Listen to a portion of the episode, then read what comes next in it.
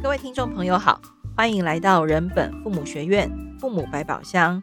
这个单元的目的是希望陪着爸爸妈妈找到教养难题的解方。今天邀请到人本教育基金会教育中心主任陈雅萍，再来跟大家聊一聊，到底要怎么管教小孩、陪伴小孩长大呢？雅萍好，大家好。雅萍，你之前谈了体罚，然后，然后我很不乖的呢，在某一集就问你说。我可以不要打小孩，可是我可不可以骂小孩？这样，那你给了我一些建议跟处方，然后当然也有提到手册，那我还是有点不甘愿。这样，好，你可不可以再多说一点？好像在我们刚刚前面谈体罚的那一集，我有跟大家忏悔过，我有打过小孩。嗯、那既然我打过小孩，当然也就骂过小孩。其实我也骂过，所以呢，那当然我是来了基金会之后才知道说，哇，这边原来不可以打骂小孩哦。哦，那反正进了刮胡贼窟，那我们就那个就走走看嘛，哈。所以呃，有一次就刚好给我遇到一次机会，我心里面就想说，哦，好哦，那就来试试看，因为小孩都很喜欢喝那个玉米汤嘛，对不对？我我家小孩也是。那那时候他应该五岁吧，哈。有一次呢，就当我就煮了个玉米汤给他。结果好死不死，对不对？小孩爱喝玉米汤，他就一定会打翻玉米汤，就他就把那个玉玉米汤给打翻了。那我心里面就在想，如果按照我以前，对不对？一定会想跟他讲说，我不是已经告诉过你了吗？那个汤要用拿的，不可以用拖的。你现在拖的不就是把它打翻了吗？可是我那时候其实有打破我这个惯性，我心里面其实出现的一个念头是说，哦，好哦，对小孩不可以打骂吗？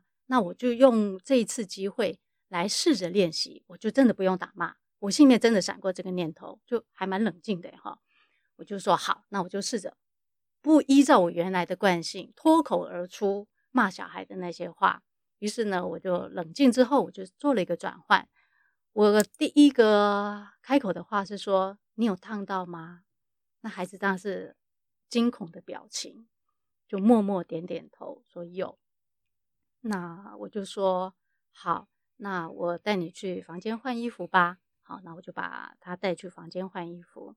弄弄弄弄弄完之后呢，衣服换好了，我儿子就默默的、非常那个内敛的说了一句话，说：“妈妈，谢谢你。”我那时候稍微愣了一下，但也没有太在意，反正衣服换了，赶快赶快回去继续吃我们的饭。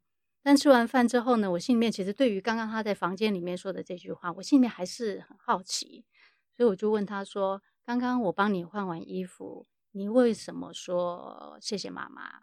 他说：“谢谢妈妈没有骂我。”那其实我每次讲这个故事的时候，我心里面都会把场景拉到另外一个地方去。就我儿子在高中的时候，有一次呢，早上要出门了，他忽然乒乒乓乓跑来跟我讲：“妈妈，妈妈。”你是不是没有洗到我的制服啊？我那时候心里面其实非常非常紧张的。然后呢，我马上就去翻了那个洗衣篮，翻哪翻哪翻哪，发现果然他的白色的制服就在那个洗衣篮最底下。我就把它拿起来，就跟他说在这里。那儿子呢，拿了这个衣服之后呢，他的反应是拿起来闻一闻，闻完之后呢，脸上一点。皱眉头都没有，一点不悦的表情都没有，他就把衣服换上了，然后他就去上学了。在那个当下，其实我心里面出现的是：谢谢你没有发脾气。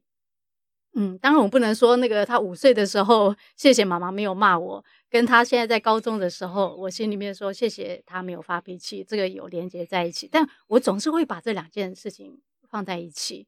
那一定是我们这个中间的过程，这个互动的模式一直在吗？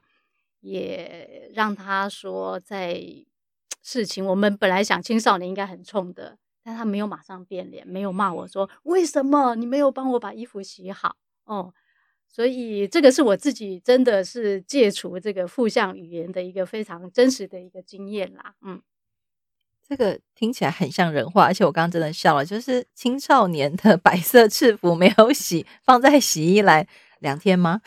阿哉，那个没有味道还可以钻上去，真的是好棒棒哈！因为我家也有青少年，你这就让我想起我跟我们家两个青少年互动的经验。其实我当然也骂过小孩，而且他们在很小的时候，我当然也打过小孩。可是我们的忏悔之路到底是什么时候开始的呢？那亚萍是因为到基金会上班，那我因为一直在孩子小的时候，我们都住在花莲，那我常常觉得我在花莲陪小孩长大那段过程哦，其实呃会遇到很多道德魔人。就是那个阿伯也要来教一下，路边的阿桑也要来教一下，真的我我告阿长这样。但是，呃，我在那过程当中开始接触到人本教育杂记啊，还有人本，那有网站嘛，有脸书，其实可以看到很多相关资讯。然后呢，不要打骂这件事情，当然就是慢慢在我心里头有一些小小的种子。那我想要分享一个，就是我们家小时候小孩那个戒断尿布的故事，就是他。嗯，很慢很慢才讲话，然后很慢很慢才走路。那我刚刚说很多道德魔人，所以在他还不会讲话、还不会走路的时候，其实身边很多人都会一直跟我说：“啊，你这东西发展迟缓呐，啊，你东西还可以跨一心了，安装安装。”那请大家相信我，我真的都有带去看医生。可是呢，花莲该看的小儿科都看了，然后呃，大家也都知道，因为我们的工作是开书店，所以其实我们很长时间跟小孩在一起。那很多医生看完他，呃，跟他做一些测验后的反应，就说啊，其实他都有反应。他也没有发展迟缓这样啊，但是呢，呃，他也影响到不知道是不是这样，他戒尿布就戒得很晚，他就一直很爱包着尿布这样。那你也知道尿布很贵哈，而且呢，一个很大只的小孩啊，还穿着尿布，其实，在花莲这个民风保守的地方，在路上被人家看到，鞋用球哎这样子哈。然后有一次呢，在在书店，我就想要跟他说，哎、哥哥，我们去后面上厕所这样哈。然后而且我们。书店设计的厕所是有为小朋友专门设计的，所以是很安心的，可以上厕所。这样，他就说：“可是我有穿尿布，他不要这样。”然后，所以其实，在戒断尿布这个过程当中，真的是就是打过屁屁也好，或者是骂他，就是你还不对这样子哈。他甚至因为其实我们也会在意别人的眼光，其实都无可厚非。在那个过程当中，就是在 走向人生的光明大道之前哈。所以亚萍刚刚讲那个玉米汤这件事情，我就想到其实。我们好像在跟小孩相处的过程当中，嗯，不知不觉会被外面这些东西，呃，产生了一些效果在自己的身上，然后其实也会连带影响到小孩。所以你刚刚说那个玉米汤温柔事件，还有那个白色制服温柔事件，我就会想到说，其实，呃，从言语而来的暴力或者是温柔的效应，其实好像不是只有在小孩身上，也会在我们身上产生一些影响，对不对？那，嗯、亚萍可不可以再跟大家分享？那有没有一些简单的起手式，可以让我们在这过程当中，赶快给我一两个小小的 SOP，让我可以赶快快速的先改掉一些不好的用语习惯啦，或者是一些不好的心态这样子。其实最简单的就是，如果大概一般爸妈的习惯是说，如果要跟小孩说什么事，特别是要把他找来骂的时候，每个小孩都知道，一旦爸妈。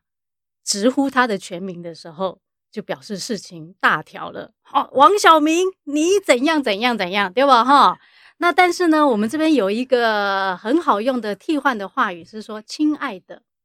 好，那大家可以想象，当我们要说“亲爱的”时候，很难呲牙咧嘴，对吧？所以第一个，我们表情一定和善，言语一定温柔。我们想象，我现在对着培宇讲说：“亲爱的，你可以过来一下吗？”孩子一定满心欢喜。巴不得马上就狂奔到我的面前。这时候，光这一句话啊，亲爱的，大家要可以想象，这三个字它发生的效果在两个人身上，一个是在妈妈身上，意思是说，当我在叫亲爱的的时候，我其实是让我的心是处在一个柔软的状态，而且我是把自己准备好的。那个准备好不是准备好要骂小孩，而是准备好我要跟他说点什么。那另外一个效果是发生在孩子身上，当他听到“亲爱的”，哇，虽然他不知道会有什么事，但最起码他是满心欢喜到了妈妈的面前。我们可以想象，孩子在这时候他的心理状态是什么？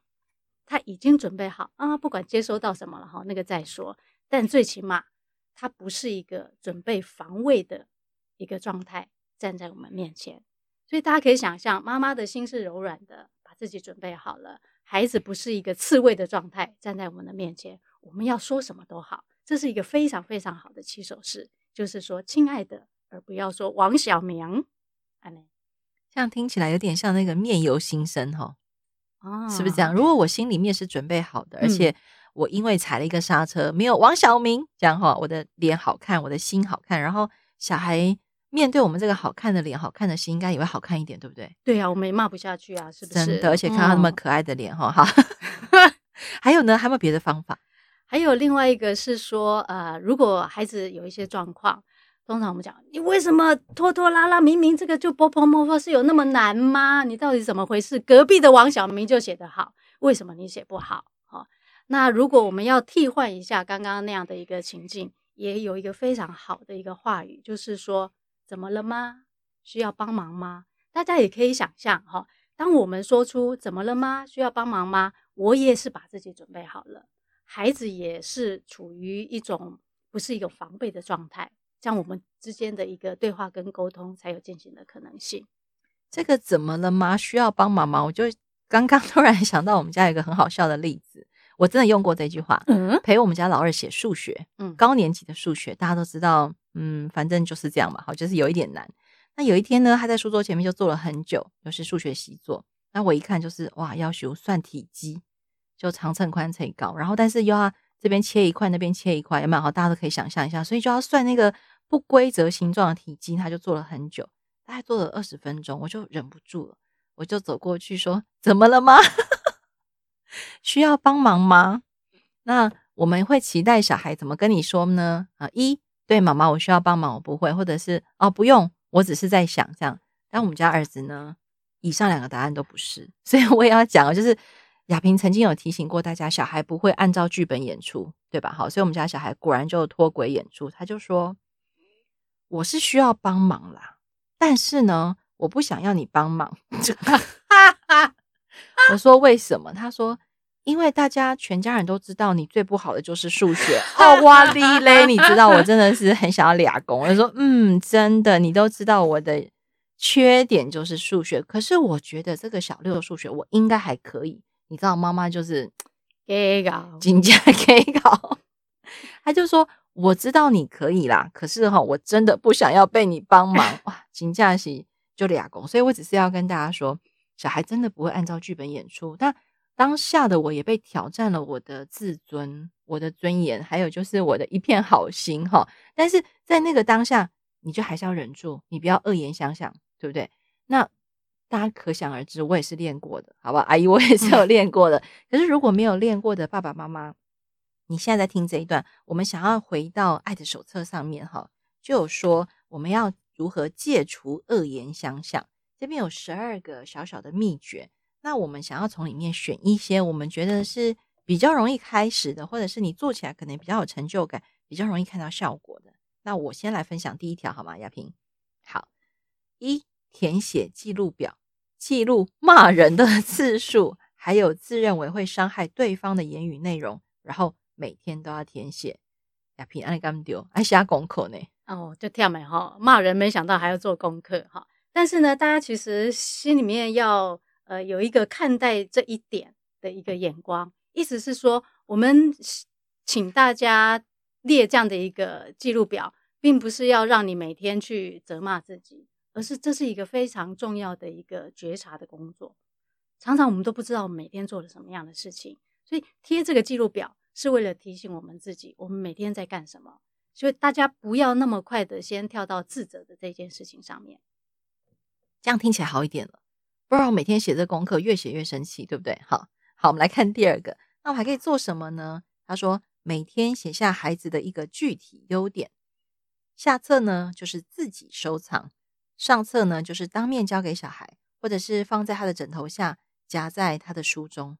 哇，这一种写情书的感觉呢。当然要写情书啊，写给小孩哦。嘿啊，不嘞。其实哈，这个这个刚刚培提到一个重点，好像在写情书。嗯、我们有时候对于小孩子，常常会忘了，呃，跟孩子原来相处的一个初衷。哦，孩子越来越大。觉得跟他的要求越来越多，然后对他的欣赏就越来越少，以至于说我们对他少了一点好奇，那个看待的眼光也不太一样。所以，如果在大家空闲的时候，能够用这样一个小小的动作补充自己跟孩子之间爱的那个存款，有非常非常大的帮助。真的是很浪漫的说法哎，爱的存款不是爱的迫降，是爱的存款。你没有存款就迫降了没？真的真的哈，大家不要被迫降，大家要努力存款，这样哈。你刚刚讲那个很重要的关键，就是小孩都长这么大了，我的我的想到另外一个笑话，就是我身边很多朋友哈，爸爸妈妈都是平常都很本人呐，哈，很不人本这样。他们常常就会在九月的时候最常听到他们骂小孩，九月的时候都会骂什么？你猜猜看，亚萍。九月最常听到这句话，你暑假作业写完没？不不不不，九月了，九月了，九月，他们就会说你都几年级了？这样，你都五年级了还这样，然后 六年级的时候，你都六年级了你还这样，我心里面想说，你老公都已经四十五岁了，还不是这样？所以其实年纪不是关键，就是到底在心里面存了多少爱的存款，这件事情才是关键哈。好，那我们来看下一条，就是这个恶言相向十二条，在其中一条叫做忍无可忍，想破口大骂时。转身就走，但转身就走是开始，而不是结束。待会儿回来再谈，谈你的感觉，谈他的动机，谈事情的真相，谈你让他。这个让他是什么意思？这个让哈，老实说，我原来念到这一条的时候，心里面也跳了一下。让什么让？那其实也扣回着说，我们现在爸妈跟孩子在相处上面，爸妈总是觉得我在让小孩。那那个让呢，意味着我的地位、我的尊严、我的位置受到了挑战。但这边的一个让呢，我们我们之所以写这个让，最起码我自己的解读是这样：有能力的人才有办法让。所以这边的让其实是对于大人的能力比小孩还好的一个肯定。好，因此希望大家在这个地方不要解读成我的一个退让。而是我是一个有能力的人，终究我们比孩子有能力，所以在某些情况之下，我们能够多一点包容。其实这边让是这样的意思。这边要提醒大家一下，我自己想到所谓有能力哈，一般爸爸妈妈想到的能力就是说啊，我我活得比你久，所以我生活经验比你多，然后这个解数学我怎样也比你厉害，对不对哈？然后这个或是生活上我很多事情也比你厉害。可是我觉得这边大家要去重新认识这个能力这两个字。不要把它化约成是那种求生的技能的能力啊，赚钱的能力啊，或者是在职场上那种斗争的能力。其实比较是用爱去理解对方的能力，然后给对方包容的能力，或者是愿意多多呃重新探问的能力，对吧？我觉得这有点难，嗯、但是一定要强调一下。对，刚刚培瑜去提提到一个重点，意思是说我的让，就算我是让你，我是因为爱你而让你。这这一点非常非常重要哦，就我们心里面到底基于什么，而我愿意稍微退一步。嗯，我觉得有能力爱的人比较有能力退让。嗯嗯，我觉得有一点像是那个跳舞一样，就是你退一步，舞伴才可以进一步。其实舞跳起来就会更好看。我怎么会知道这个跳舞的事情？因为某一天在跟小孩看某一个影集的时候，小孩就说：“哎，他怎么没有踩到他？”然后我们在看一个什么，然后我就说：“啊，因为有退才有进啊。”小孩就看着我说：“就像我们两个一样，这样吗？” 我想说哦，真的好啦，好啦，你要撩妈妈也是可以啦。所以我觉得那个让这件事情，其实，在生活中大家不要觉得自己很不甘愿，卑微。对对对对对，其实不不卑微，然后也不用觉得我好像特别辛苦。好好，那我们再来分享一条，让大家更有信心做这件事情。可是哈，这一条我等下念完，大家就想说，这跟恶言相向有什么关系？哈，来，它叫做生活有规律，包括健康的饮食、固定的运动。努力学习和养成一个新的爱人的生活方式。来，亚萍交给你，赶快解释一下，这跟 恶言相向的戒除有什么关系？其实我在呃准备这一个的时候，我心里面就会冒出一个想法。我们在谈说要戒除恶言相向，戒除这个负向语言，我们会误以为我们只需要管好我们的嘴，但那个终究不是一个根本之道，因为它治标不治本啦。所以，我们心里面不要想的是说我要管好我的嘴，而是我要管好我们自己的生活。嗯，所以才会有这个第十二条，就我们把人的那个状态调好一点，会不会会有恶言出来呢？最起码它的几率会降低，或者它的那个强度会减弱。哦，所以我们比较主张的是说，设法把自己的生活过好一点。这样听起来啊，其实不管是呃觉察，第一个我们刚刚提到的觉察，不是自责。或者是说，在小孩身上放一些爱的存款啊，写情书，或者是说有能力的人才让他，或是最后这个谈到所谓把自己生活过得好一点，我觉得这些提醒其实对爸爸妈妈是一种很温柔而且很有爱的提醒，嗯，所以希望大家不要有压力。那呃，因为亚萍提到觉察这件事情，我真的要说哈，就是觉察这几年在很多父母教养界的各式圣经里面非常的流行，嗯，但是我觉得呃，觉察这两个字会让我想到我们小时候在那个 国学教材里面啊，是谁说要吾日三省吾身？好，我有点忘记是谁说，但这句话很重要，因为三省吾身好像就是说啊，我每天睡觉前我要检讨一下我自己啊，然后我好像要立定一个什么人生方针，明天就要大破大立的改这样，然后又因为这个东西被放在考试里面，所以我觉得很多人其实很排斥。可是这个三省吾身跟觉察，我的感觉又不是那么相像，可不可以请雅萍聊一聊你你刚刚所谓的觉察而不是自责这个部分，到底要呃爸爸妈妈要怎么去想这件事情？觉察，呃，先讲反省好了，因为反省总是觉得必须要改过迁善，好，所以反省让人家的那个压力很大。但觉察呢，是只要意识到我现在做了什么事情，就比如说刚刚我们说贴在冰箱上面的那个记录表，我只需要注意到我现在做了什么事情，还不用那么急着要改正了哈，而让改正是一个水到渠成的一个发展，好，我我想这是一个最大的差别。反省会带来自责，但觉察呢，是让自己越来有意识到自己在做什么。这件事情真的有点困难，因为要觉察，你就要面对很多自己原本不想去想的事情。嗯，所以我觉得当爸爸妈妈也是这样。好，那今天聊了这么多，我觉得今天的这一集呢，我们用了很多温柔的故事，有玉米汤的故事，有洗制服的故事，还有我们家小孩换尿布的故事，还有小孩不想我教数学的故事，想要让大家知道，其实。如果我们今天可以在这边跟大家分享这么多教养的点点滴滴，也绝对不是一天练成的。然后呢，那我忍不住要问，那又回到这本爱的手册哈，我回去翻了翻之后，我很想问，诶，我都已经懂这么多，对不对？然后我也照着做了，我为什么还要立约啊？嗯，好问题。对呀，大家听我们的这个父母教养百宝箱，大概就学到很多方法。那为什么要立约？其实对我而言，我觉得立约其实是对于自己。有一个方向的设定，那这个方向设定呢，其实是对自己的一个提醒。那同时，我们这个这个立约呢，意味着说，其实我们并不孤单，因为很多人立了约之后，表示大家都，呃，最起码这些能够认同这样的事情的人，他不是只有一个人，不是只有你自己，大家都往这个方向去。